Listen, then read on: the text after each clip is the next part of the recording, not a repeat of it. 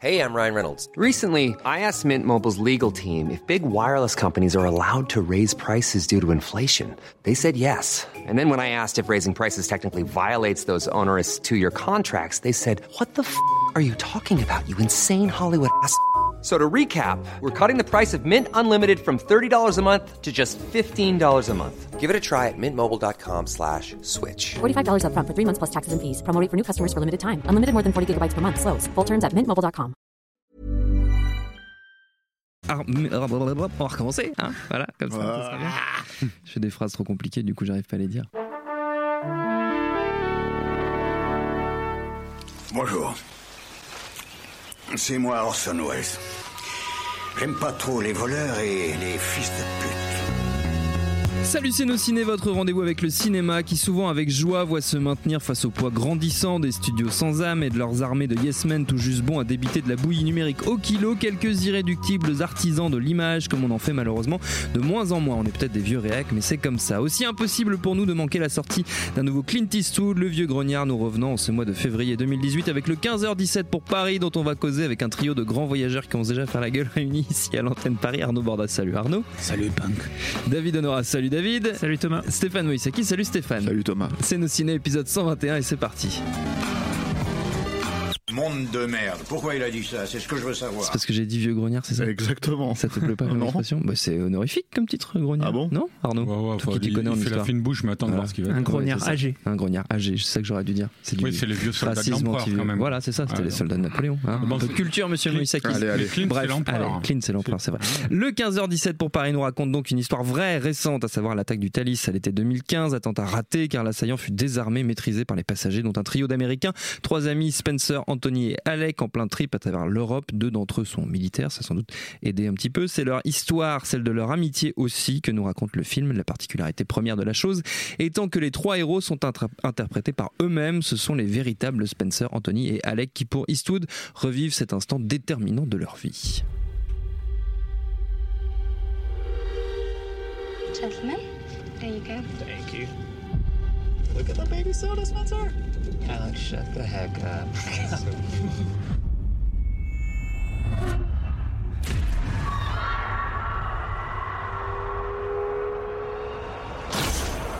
Hélas, trois fois hélas, malgré tout l'amour que personnellement je porte à Clint, pour moi le film fut une épreuve, un désastre du début à la fin, exception faite peut-être des dix petites minutes de l'assaut qui arrivent très très tard, près d'interminables séquences sur leur vie et leurs vacances. Alors si vous aimez les gros comptes touristes qui vont en boîte et passent leur temps à faire des selfies, vous allez être gâtés. Moi j'ai eu la sensation d'être contraint de passer un week-end euh, d'intégration avec des étudiants en école de commerce. Mais je vais laisser mes petits camarades nous dire comment eux ont vécu la chose. Qui commence? Arnaud.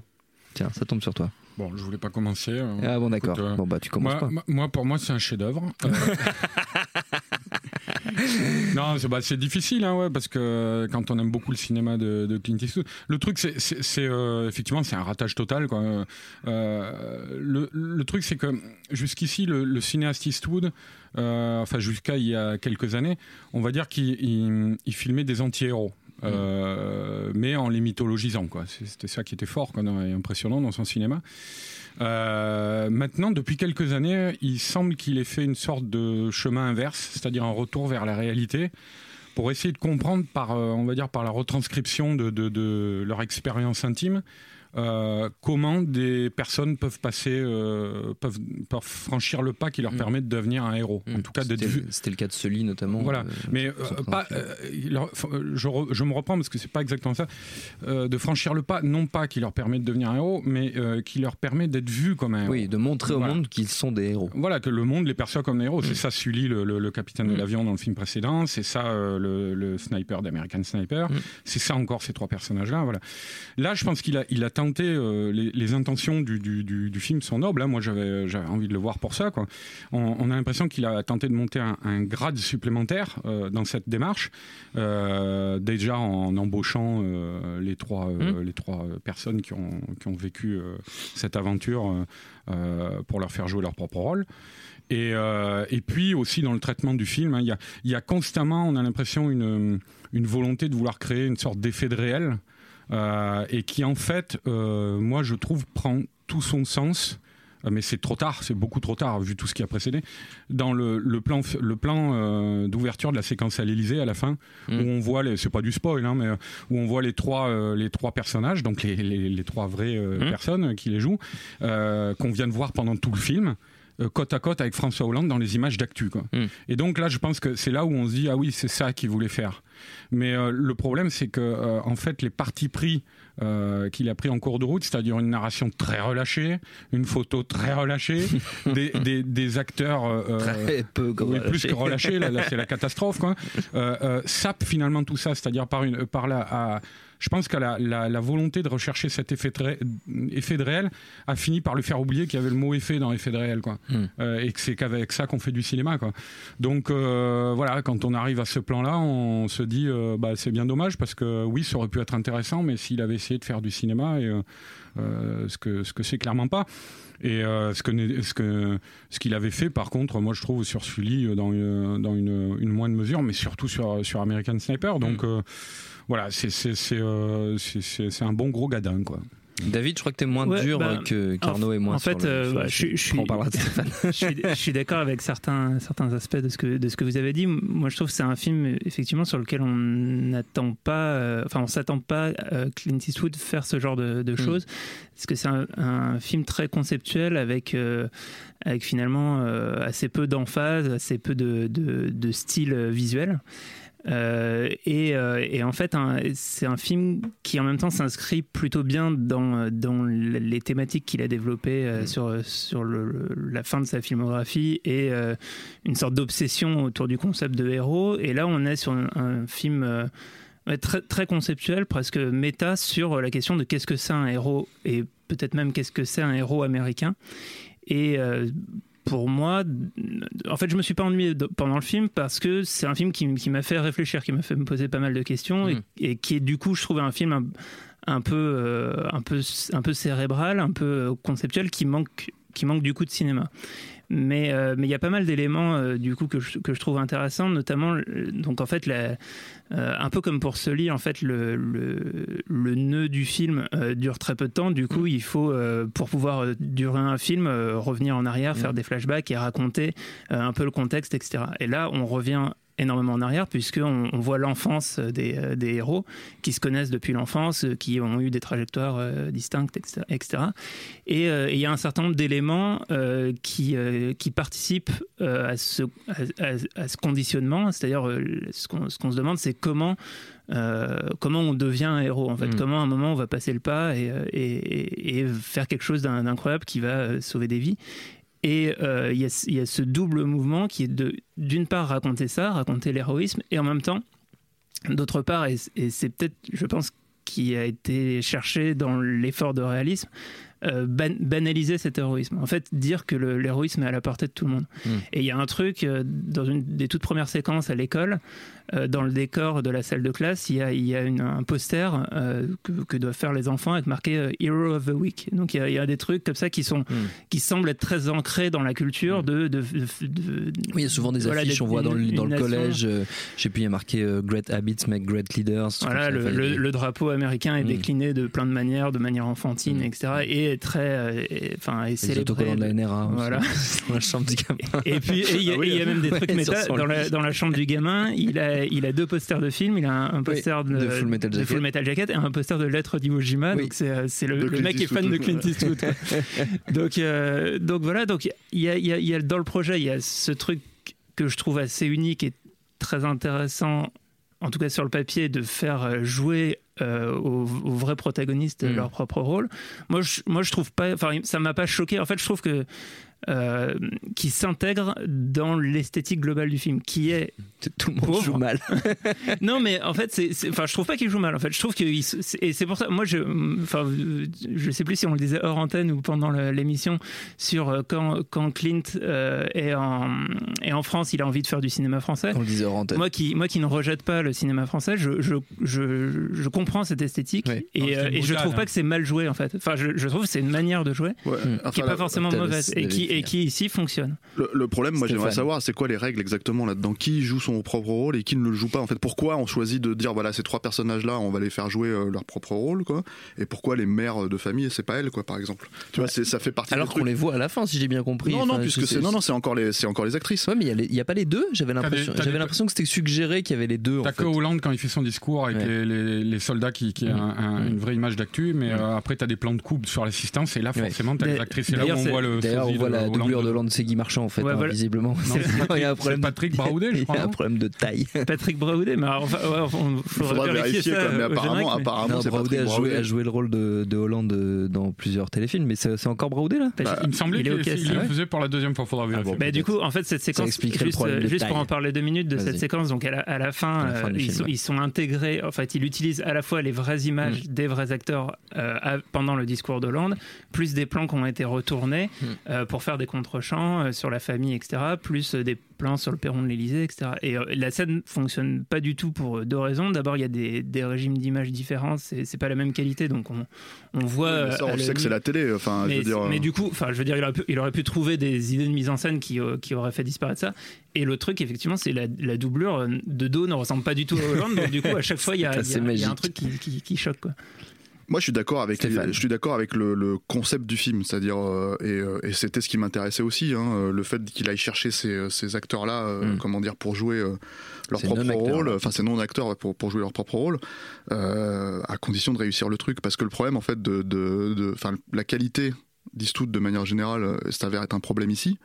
C'est que c'est quelqu'un qui est très réactif, qui fait les films très vite, Mm. euh, qui est toujours under budget, qui euh, comment dire euh, qui, est, qui est dans le no bullshit en fait total c'est-à-dire en gros c'est on va pas tergiverser 50 ans voilà et là le problème c'est que tout on a l'impression littéralement que tout le film a été fait trop vite Mm. c'est-à-dire que quand tu prends des acteurs qui sont pas des acteurs quoi qui savent pas jouer de manifestement ne savent pas jouer et que tu leur fais faire que trois prises bah, tu te retrouves comme un au montage, hein, parce que là, en l'occurrence, euh, c'est un problème. Mais tout le film est fait comme ça, c'est-à-dire que euh, dans, dans cette notion de, de- on lui a beaucoup reproché euh, de mythologiser justement le personnage de, de l'American Sniper, Mm. Euh, mais euh, enfin dans 15, 20, 30 ans, 40 ans, peu importe en fait, quand on, qu'on regardera ce film-là et qu'on sera sorti du contexte, bah ça sera un film, Mm. vraiment. C'est-à-dire que en gros, euh, si tu veux, même si c'est faux, même s'il allait pas à la chasse avec son père, bah le fait qu'il y ait cette scène au début où il parle, comment dire, de, de, enfin où il prend son, son fusil, en fait il lâche son fusil et son père lui dit tu ne lâches pas le fusil, euh, comment dire, sur sur le truc quoi. Euh, à la fin, en fait, en gros, si tu veux, il, euh, c'est- ça, a une, ça a une résonance Oui. quand il le laisse sur le sur le champ de Oui, bataille. oui, quoi. ça, ça a un sens cinématographiquement, cinématographiquement parlant. Voilà. Donc du coup, euh, le problème, si tu veux, c'est que c'est que euh, là, en fait, en gros, il y a oui, ils sont amis. Mais les connexions, elles sont vagues. Mm. Euh, oui, ils vont faire la fête ensemble, mais les connexions, elles sont vagues. Euh, oui, l'autre, il se retrouve en Allemagne, il retrouve sa copine, mais pff, ça, ça sert Ça à ne rien. en fait, débouche ça, rien. débouche rien. Et toutes les scènes sont comme ça, c'est-à-dire que toutes les scènes, même le moment en fait où on te présente les gamins au début comme des personnages turbulents, Mm. tu te dis ça va avoir une connexion avec leur euh, le fait de prendre un risque, d'être euh, autonome, de- d'y aller en fait dans la scène finale. Non, Pas du tout. Jamais. Donc le problème c'est que c'est que effectivement t'as as ce souci pour moi de regarder un film qui est du remplissage pur. Mm. C'est-à-dire pendant euh, en attendant la, la fameuse scène qui quand elle arrive pour moi est non événementielle. C'est-à-dire que en gros euh, déjà elle se concentre vraiment sur un personnage Oui. euh, et sur le parcours d'un personnage. C'est le seul en fait euh, auquel il offre un tout petit peu un parcours euh, ouais, voilà Spencer, ouais. voilà qui, est- qui est pareil enfin qui est quand même alors après ça c'est Question de jugement personnel. Bon, question de jugement personnel, c'est pas un très bon acteur et c'est pas un personnage, enfin c'est pas un, pas un type très charismatique, moi je trouve. Enfin c'est, enfin voilà. Et et le, le les autres personnages, ils n'existent pas. Ils sont ils sont littéralement, enfin le, le Black, enfin je sais, j'ai perdu son nom, Anthony. mais Anthony, il est il est euh, inexistant dans le Hmm. film. C'est voilà et parce que C'est pas ce pourquoi qu'il Parce que c'est pas pas, c'est pas un comment dire un troufion. Mais le, le, le Hmm. problème en fait, c'est que voilà il y a, il y, a, il y a ce truc et du coup moi j'ai l'impression que le film a été fait. euh, Enfin, en fait, en gros, j'ai l'impression qu'ils ont compilé les moments que les mecs ont vécu. Ils se sont dit bon, bah, on va aller, on va essayer de- d'en faire euh, quelque chose de, de comment dire, euh, de l'ordre d'un film. Parce que c'est ça le problème, c'est qu'on regarde un film, on regarde pas un documentaire. On n'est Mm. pas en train de regarder un truc. euh, Ou un Donc, téléfilm Lifetime, parce que moi, c'est vraiment ça que ça m'a fait penser. hein. Ouais, ouais, c'est-à-dire que après, ça c'est un autre problème. Moi, enfin moi, euh, quand le film s'est terminé, qu'on a regardé le générique et je voyais que c'était encore Tom Stern, le, le, le chef op, je me suis dit mais c'est le mec qui a fait la lumière de, de Million Dollar Baby qui a fait ça. Mm. C'est pas possible. J'ai l'impression que tout le monde a fait ce film en, en quatrième vitesse, quoi. Mm. C'est-à-dire Bah, euh, écrit le film en quatrième vitesse, euh, sans, cor- sans comment dire, coller les, les morceaux Mm. ensemble, euh, shooter le film ça, en ouais. super vite parce qu'on sait qu'il a été tourné là en, en- en août-septembre euh, et euh, balancé, euh, balancé Mm. dans les trucs. Et alors le film n'a pas été montré, enfin pas été montré à une- la plupart de la presse. Mm. Euh, on suspectait des problématiques, euh, comment dire, euh, liées euh, au fait que ça pouvait être un film patriote, etc., etc. Mm. Attentats. Ce qui était pro- problématique en France euh, sur ce sujet, qui est encore un peu chaud. Euh, C'est peut-être plutôt lié à la qualité intrinsèque mais du moi, je pense hein. que c'est ça, Ouais. hein, parce que c'est pas possible, quoi. Mm. C'est-à-dire que moi, pour moi, hein, et, et je suis un, un énorme fan de Clint Eastwood, Mm. je- je- j'ai quasiment tous ses films à la maison. J'ai, euh, je, je peux te défendre contrairement à David Honora euh, au-delà sur certains points, tu vois. Pas tout, hein, mais sur certains points. Euh, je peux te défendre des films que beaucoup de gens détestent, enfin trouvent, trouvent mauvais, et moi je les trouve excellents. Euh, ça, c'est indéfendable. Mm. Enfin, vraiment, j'ai vraiment beaucoup de mal à défendre ça. C'est, pour moi, c'est son pire film. Mm. Et, euh, et euh, il en a pas fait 50 des, des mauvais films, quoi. Il en a fait 3 peut-être. Mais celui-là, c'est le pire des trois. Et c'est, un crève-cœur, hein, en fait, quand Mm, tu vois bien ça. sûr, parce que tu ouais, te dis, tous, hein. tu te dis, il y a un problème de, de- dans la façon de, de, d'aborder tout simplement cette, cette, cette approche, euh, effectivement, comme disait Arnaud, cette, cette idée de ramener euh, le, le réel dans, dans, comment dire, euh, dans son cinéma. Euh, et il n'est pas fait pour ça. Il est En juste fait, pas il fait a, pour ça, quoi. il a- il a David. inversé l'injonction de, de Liberty Valence. En fait, il, il- il a, il a peut-être eu l'impression que la réalité était supérieure à la légende et qu'il pouvait se, Qu'il con- valait se euh, contenter se de la, de de la quand il réalité. faisait ça, encore une fois, quand il faisait ça avec American Sniper ou Sully, Mm. je veux dire, le truc avec Sully, par exemple, c'est que euh, on pourrait euh, croire que, enfin, le sujet est pas très intéressant parce que ça se passe dans les trois minutes, en gros, où il a sauvé le, sauvé le- les passagers. C'est c'est pas ça le sujet. Le sujet, c'est c'est un héros, c'est évident, il a sauvé tout le monde.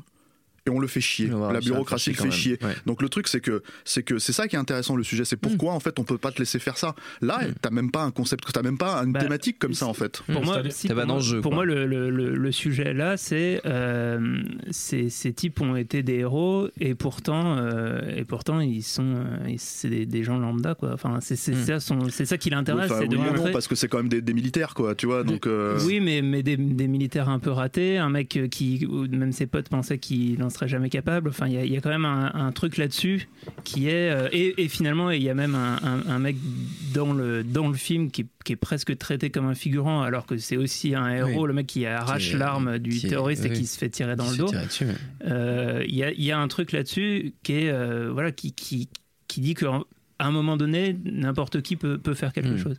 Sauf que c'est fait euh, effectivement avec des, enfin, avec un refus du cinéma entre guillemets. qui- le, le- le- Arnaud. le- le problème, c'est que, enfin, tu disais tout à l'heure euh, une, une approche conceptuelle, euh, mais le problème, c'est que ça ne reste que ça, quoi.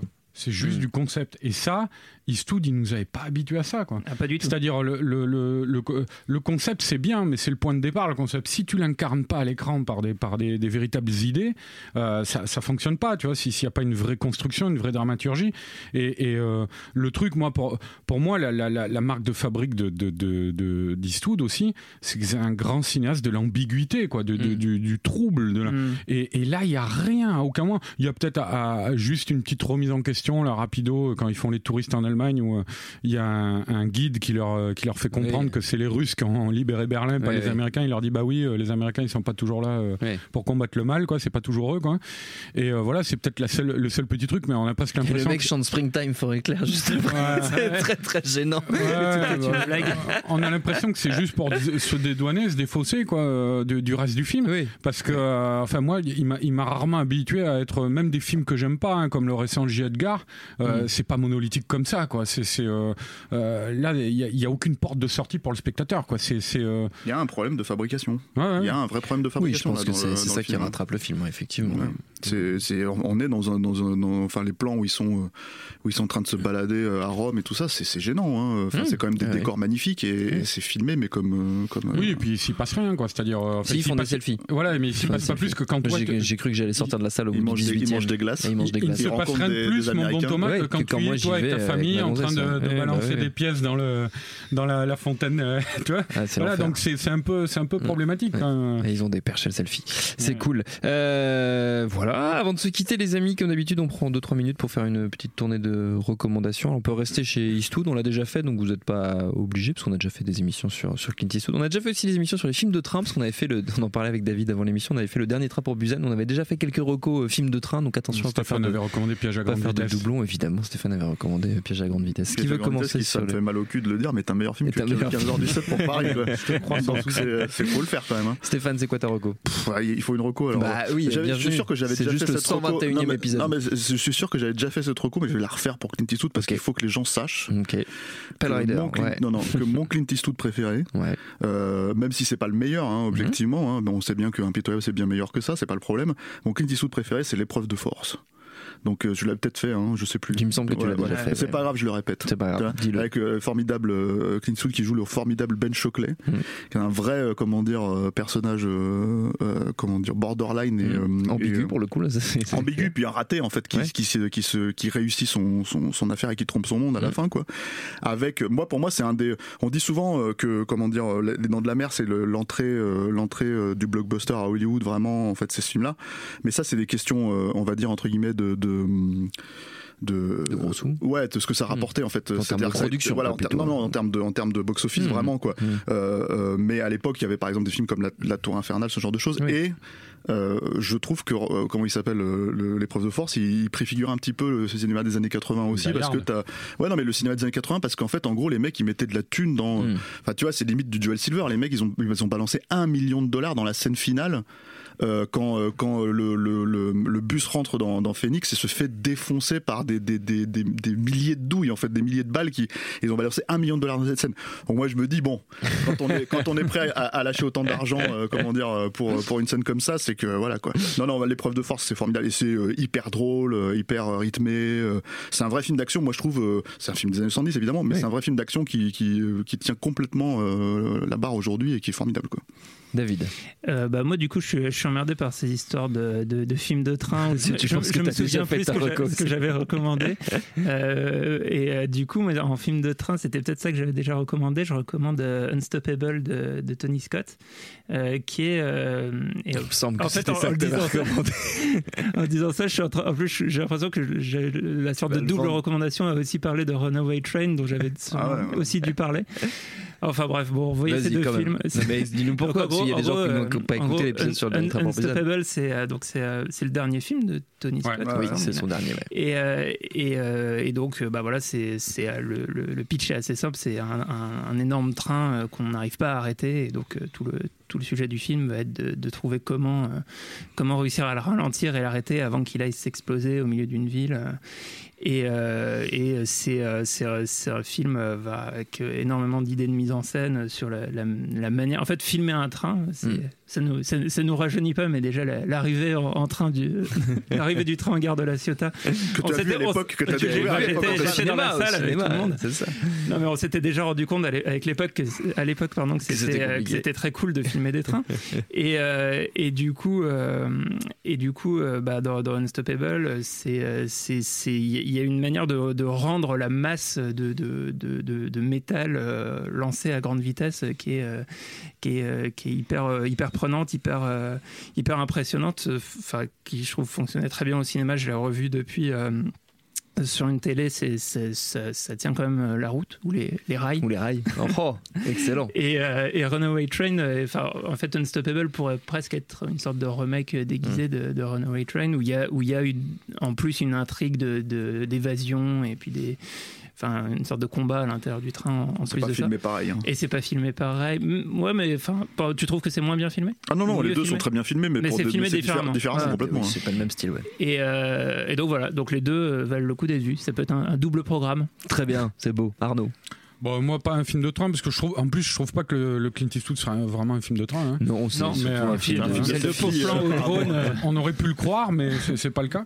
Donc, film euh, non, non, moi je vais recommander American Sniper, qui est pour moi le de- dernier grand chef-d'œuvre d'Eastwood. quoi.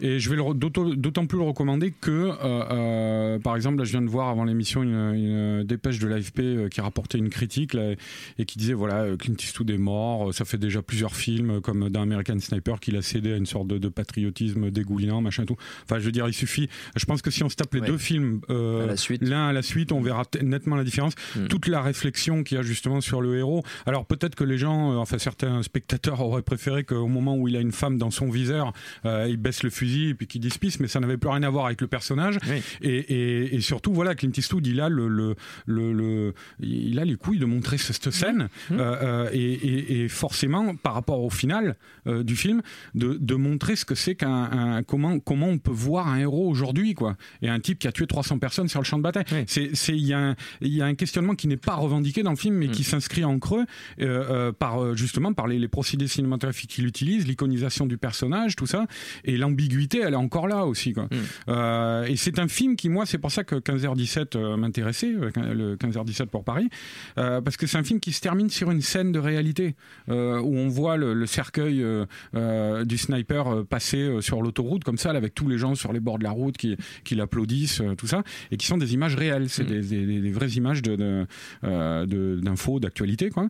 Euh, et du coup, je me disais, c'est, oui, il part vers ça, il a envie de faire ça, donc le- je me disais quelque part 15h17, c'est logique qu'il fasse ça après, quoi, avec les, les, les, les vrais personnages qui jouent leur propre rôle, tout ça. Et euh, bon, ben voilà, quelle déception, mais oui, non. Regardez, Revoyez euh, plutôt, regardez le formidable American Sniper. Voilà, Ouais. sinon le 15h17 c'est à voir au cinéma si vous avez le, le courage. Notre temps est écoulé. Merci à tous les trois. Merci à Quentin à la technique, à l'antenne Paris pour l'accueil. Rendez-vous sur binge.audio, le site de notre réseau de podcast Binge Audio pour toutes les infos utiles, les dates d'enregistrement en public si vous voulez venir nous voir. Et on vous dit à très vite.